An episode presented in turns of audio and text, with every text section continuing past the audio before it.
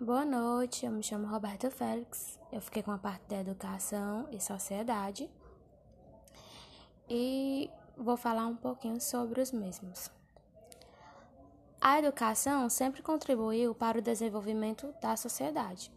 Existe uma grande busca de qualidade por parte da educação. Esta não é só uma preocupação da educação, mas uma exigência da sociedade, frente aos avanços tecnológicos e mudanças nas áreas econômica e cultural.